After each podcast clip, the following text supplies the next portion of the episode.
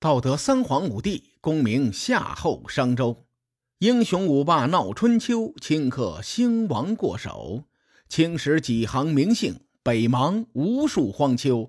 前人种地，后人收，说甚龙争虎斗？上回咱们说到，齐桓公意图争霸天下，与宋桓公呢，在梁丘谋划攻打楚国。当时的梁丘呢，在宋国的边境之内。齐桓公跑到宋国找宋桓公商量这件事情，他与楚国争霸的意图也是呼之欲出啊。在这场会谈当中，齐桓公还是打着尊王攘夷的旗号，借着四年前楚国入侵郑国这件事情，就准备出兵伐楚。其实咱们翻阅史料，四年前齐桓公就想着要揍楚国了，可惜没有打成。故事的开端还得从桃花夫人说起。当年楚文王因为桃花夫人的美貌，就把她从西国抢了过来。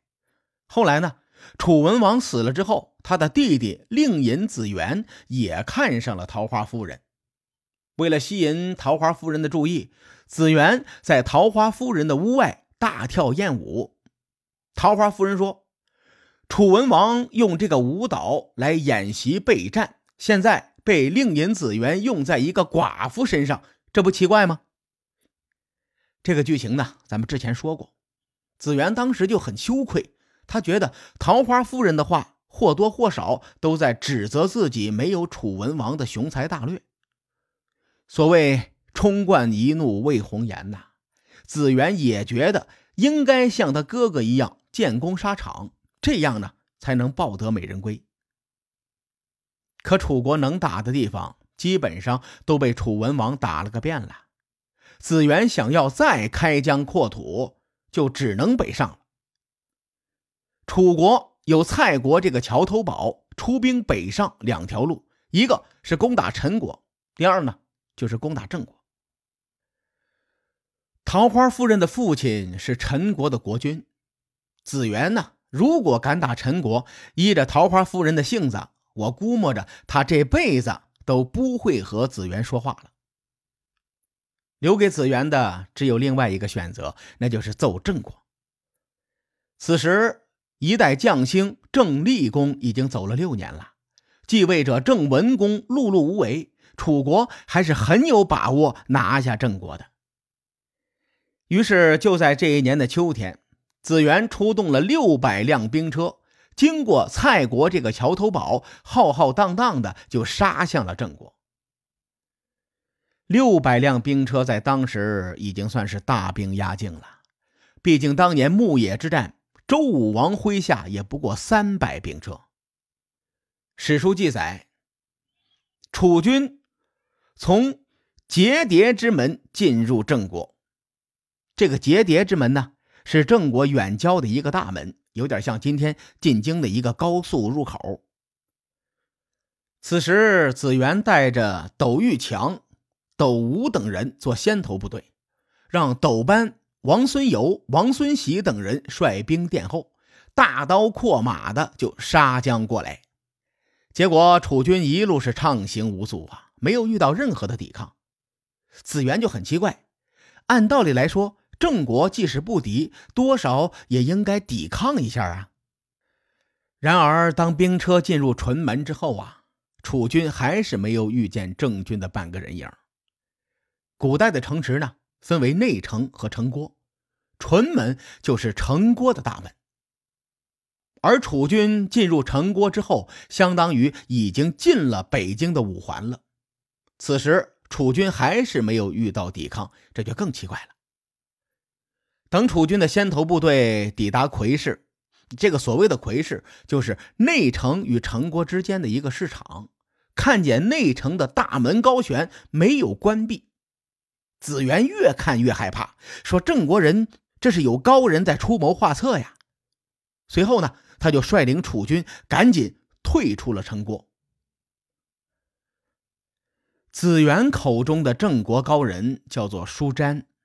是郑文公手下的一个大夫，当郑国收到楚国大军来犯的军情的时候，这个舒詹就说了：“如今郑国是齐国的盟友，我们向齐国求援，齐国必定会率军来救。”舒詹的这个观点，我相信当时很多人都明白。齐桓公尊王攘夷，一定要和王室搞好关系。二来呢，在蛮夷入侵的时候，要率兵抵抗。况且。郑国的战略位置太重要了。所谓四战之地，说的就是郑宋两国。如果楚国将郑国灭掉，基本上就切断了周王室和东方几个诸侯国的交通干线。以齐桓公和管仲的战略眼光，肯定能看出郑国的重要性，所以齐国必然会救郑国。然而，齐国距离郑国确实有点远。齐桓公想要驰援郑国，需要不少的时间。郑国呢，如果拼死抵抗，将自己的兵力消耗一空，齐国才姗姗来迟，那郑国距离被灭也就不远了。此时，舒詹的军事谋略就是异常的大胆，他直接摆出了一个空城计。这出空城计真是妙不可言呐！一来，有了战略缓冲的时间。二来呢，可以最大程度的保存郑军的实力。等齐桓公的援军一到，郑军跟着大部队在一起揍楚国，那个时候郑军的损失一定比自己一个人硬刚楚军要小得多。这一出空城计收到了奇效，吓得楚国的子元直接就退兵了。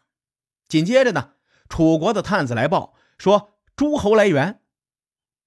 齐国、宋国、鲁国的救兵正在赶来的路上。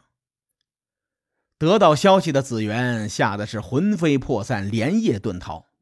郑军见状，趁势追击，一直追到了铜丘，也就是今天河南省扶沟县以西。